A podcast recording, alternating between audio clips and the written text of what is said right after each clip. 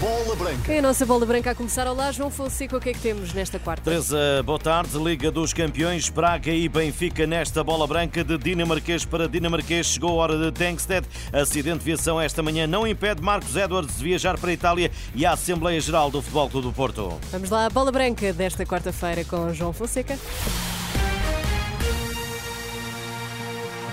Boa tarde, a Luz despede-se esta noite da Liga dos Campeões, uma edição onde até agora só acumulou derrotas e hoje, diante do Inter, é importante, como nunca, vencer para alimentar a possível continuidade nas competições europeias. No Estádio da Luz, os adeptos benfiquistas só presenciaram derrotas e nenhum golo marcado nesta edição da Champions. Saiu Gonçalo Ramos, Petar Musa, Artur Cabral e mais recentemente Kasper Tengsted vão dividindo o protagonismo. O dinamarquês ganhou a dianteira à concorrência por ter marcado ao Sporting e o seu compatriota Michael Manish em bola branca. Vê nesta aposta de Roger Schmidt o modelo, o momento ideal para Tengsted.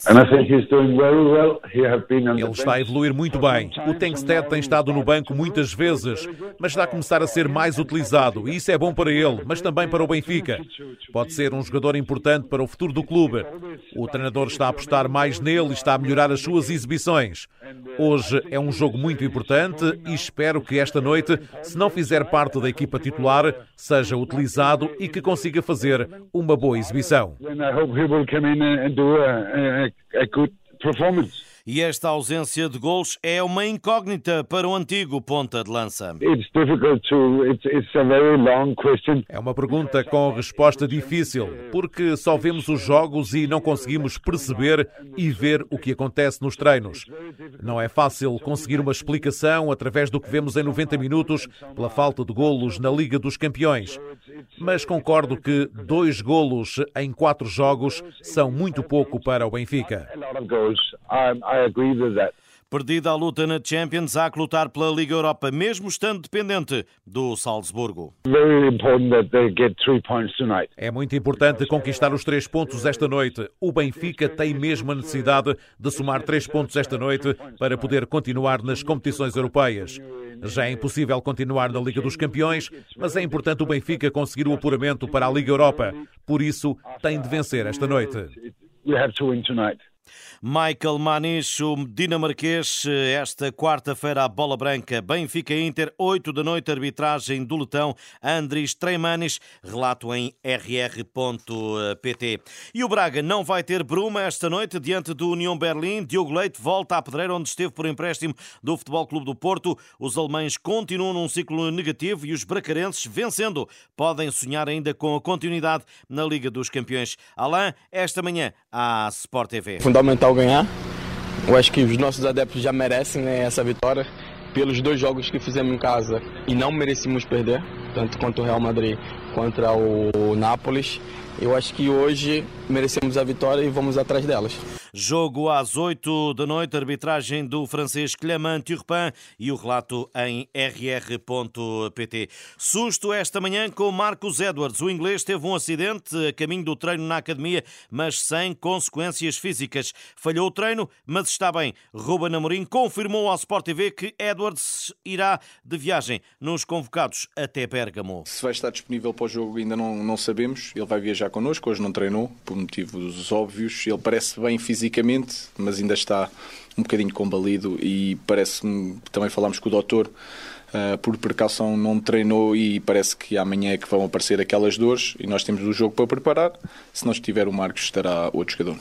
Os Leões defrontam amanhã o líder do grupo, o Atalanta, e em caso de vitória passam a somar os mesmos pontos 10. Eduardo Barroso, a bola branca, o antigo presidente da mesa da Assembleia Geral, confia num bom desempenho leonino. Se o Sporting jogar em Bérgamo, como jogou a segunda parte em Alvalade, vai ganhar o jogo vai ficar em primeiro lugar. Agora, a Atalanta é uma grande equipe e é um futebol muito bom, portanto, eu, eu estou convencido que vamos no mínimo empatar. A gente não precisa sequer ganhar em Bérgamo para ser apurados, mas a ambição vai ser para ganhar. Eu acho que vamos tentar jogar para ganhar. Nos Leões, Victor Gyökeres tem sido o ganha-pão do ataque. Eduardo Barroso até está surpreendido com o momento do sueco. Está a ser até demasiado bom para aquilo que eu pensava. Acho que o scouting Sporting funcionou muito bem. Acho que ele se adapta muito bem ao nosso, ao nosso futebol, é um poço de força e, e eu acho que o Ruben Amorim também contribui para que ele esteja nesta forma. Acho que, acho, acho que sim, acho que foi uma grande mais-valia.